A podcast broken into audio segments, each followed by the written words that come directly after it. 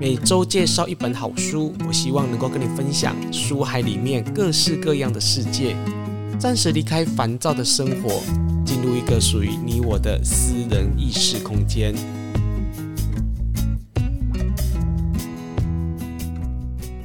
你好，我是雨色，你今天好吗？这一期播出之后，再过不久就到了台湾的农历七月的鬼月。在这边呢，想要提醒每位的听众朋友，就是鬼月呢，是我们雨色心养生例行来谈鬼故事的一个节日。在鬼月的四周当中呢，我会不定期的分享一些灵异鬼故事，或者是听众朋友所投稿的亲身灵异鬼故事。如果你本身有一些还不错，或者是你听来但是是真人真事的鬼故事，都欢迎跟雨色来联络。那就把你的故事呢写成 Word 档或是 email 方式呢寄到我们的信箱来。那希望在农历的七月当中呢，可以跟大家来分享你所分享的灵异鬼故事。讲到这个鬼故事呢，就必须来谈一谈我们今天这一集要跟大家来谈的一本书。它是原神所出版的《菜场说怪：日本神话与灵界怪谈有时还有台湾》。讲到日本的妖怪之说，我相信许多听众朋友其实对他们应该都很有印象哦。就是日本在呃说怪的这个部分哦，就是他们的灵异鬼故事啊、妖怪传说哦，一直一直不断的翻新哦。我记得从小就看过了《鬼太郎》。然后一直到后期最近的《鬼灭之刃》，还有《咒术回战》啊，其实这些的故事都跟日本的妖怪传说有一个非常紧密的连结。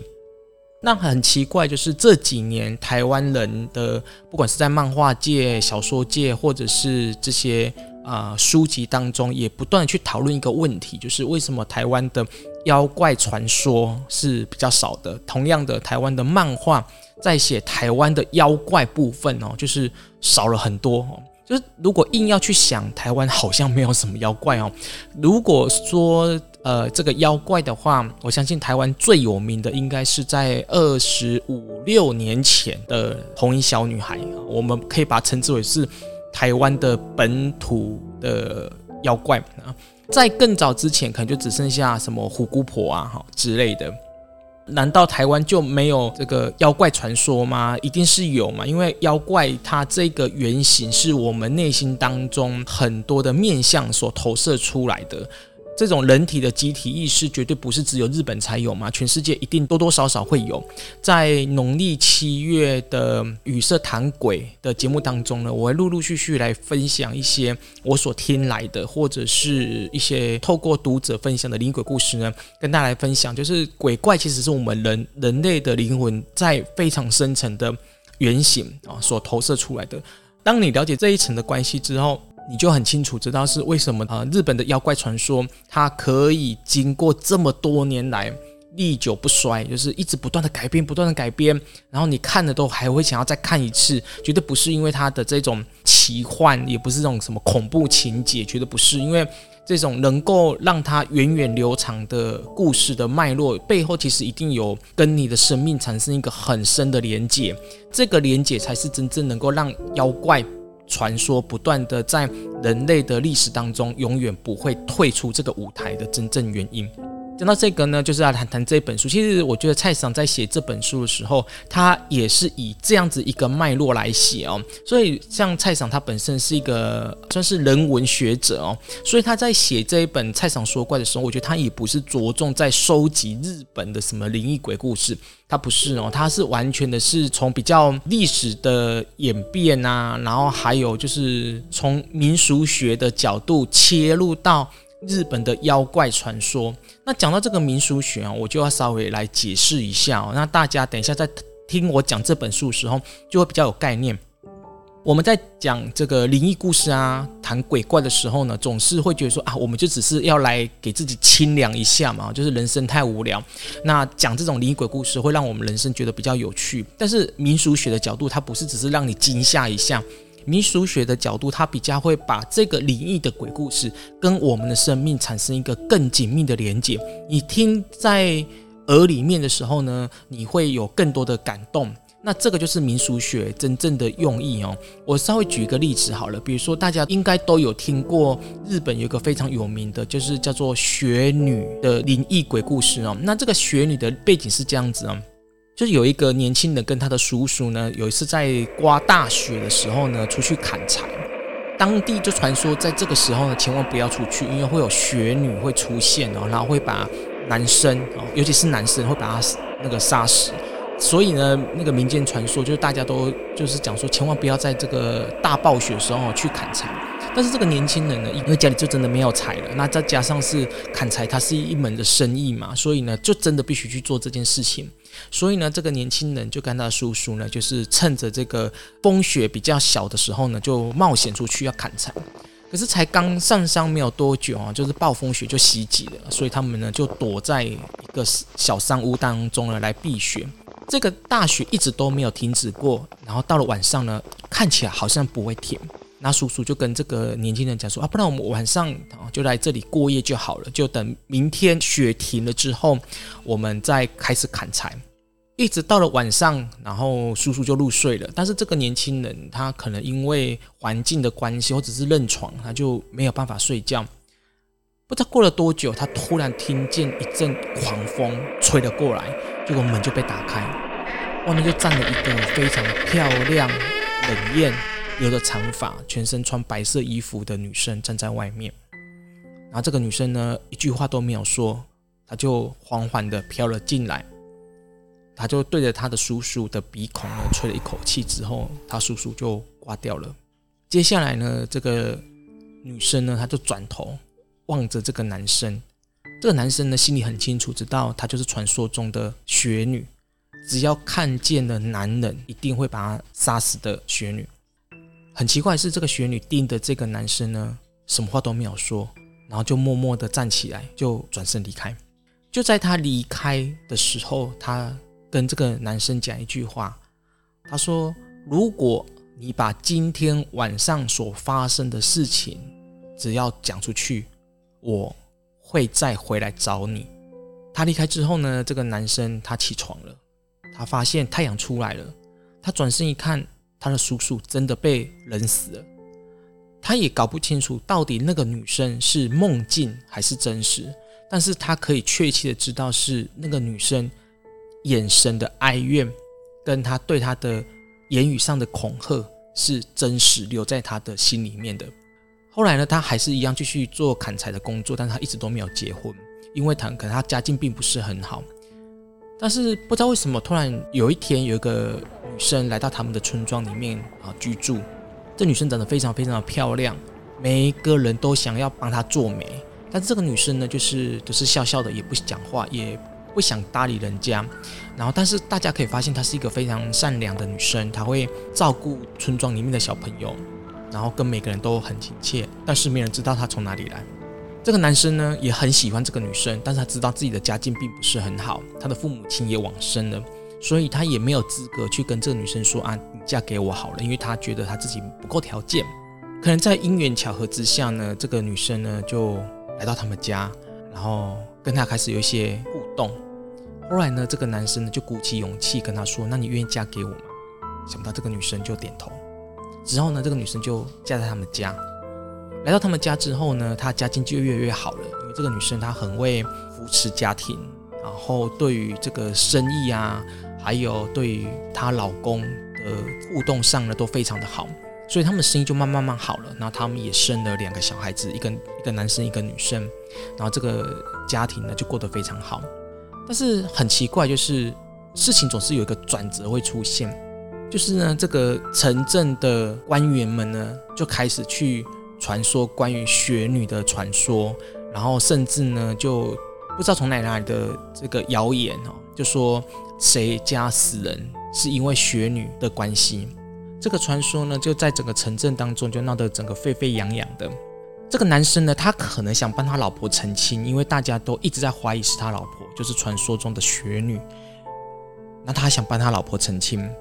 他就不小心当着大家的面就讲说那天晚上所发生的哪一件事情，他就告诉大家说，其实他是亲眼看过雪女，他绝对不是他老婆，但他心里隐约知道，其实他老婆应该是雪女。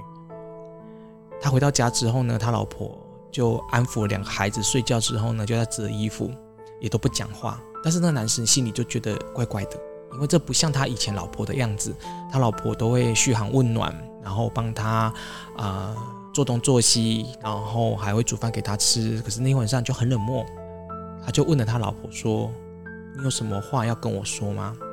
想不到那他的老婆就站起来，就跟他说：“我曾经跟你讲过，那天晚上所发生的事情，你不可以对任何人说，要不然我会要你的命。”哇！这个男生一听到之后，他更加肯定，他就是雪女。但是他的内心是矛盾的，因为他爱他的老婆，他也看到他老婆这么多年来为他的牺牲，所以他的内心是有很多的交杂：是恐惧吗？是爱吗？是不安吗？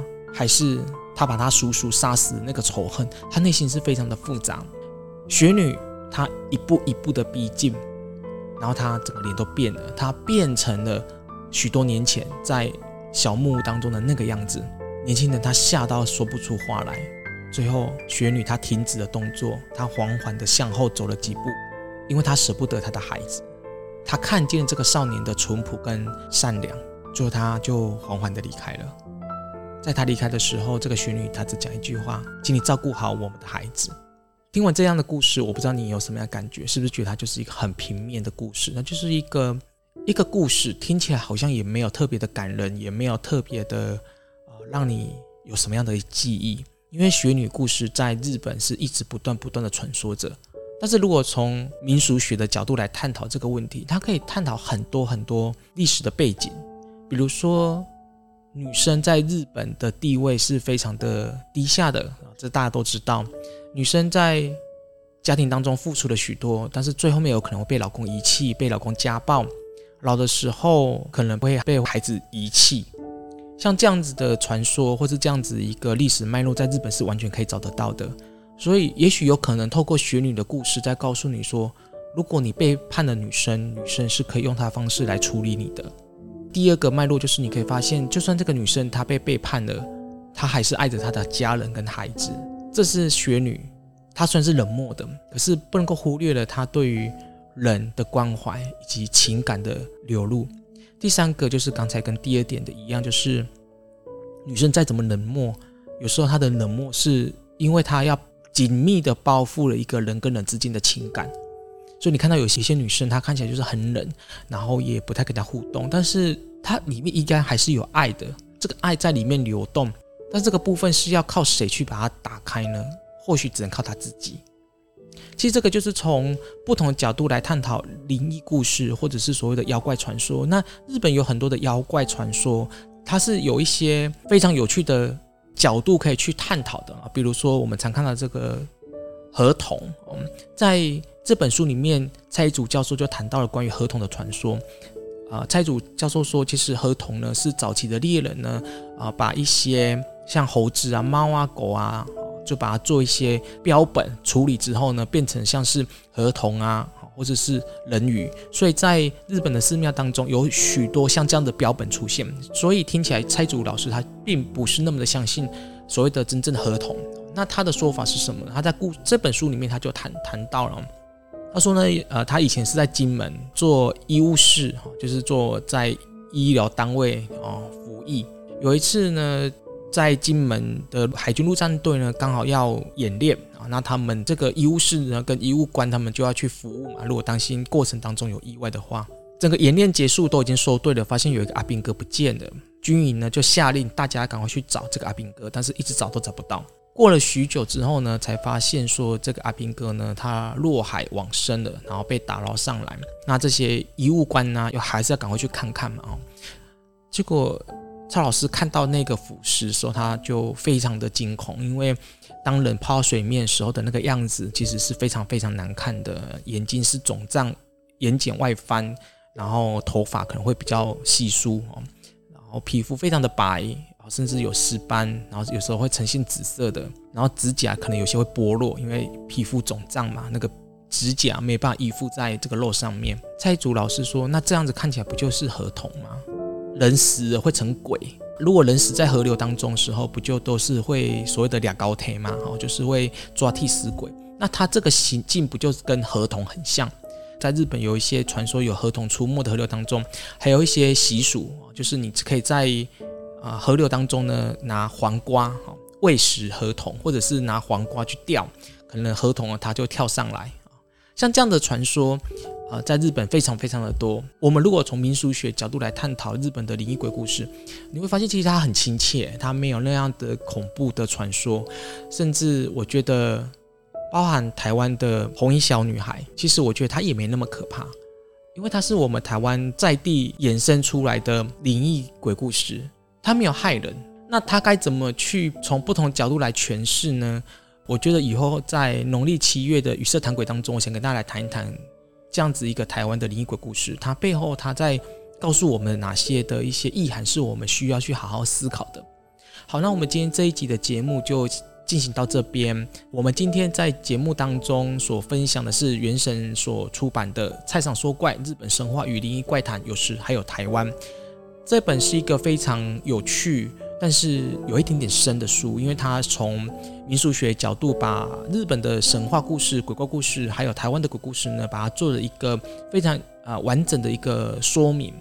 在阅读这本书的时候呢，你的视野会再高一点点，你不再从恐惧、害怕，还有这种灵异传说来看待这样的故事，其实你的视野会很很宽广。就像我刚刚讲那个雪女故事，我不知道你听完会不会觉得很感动。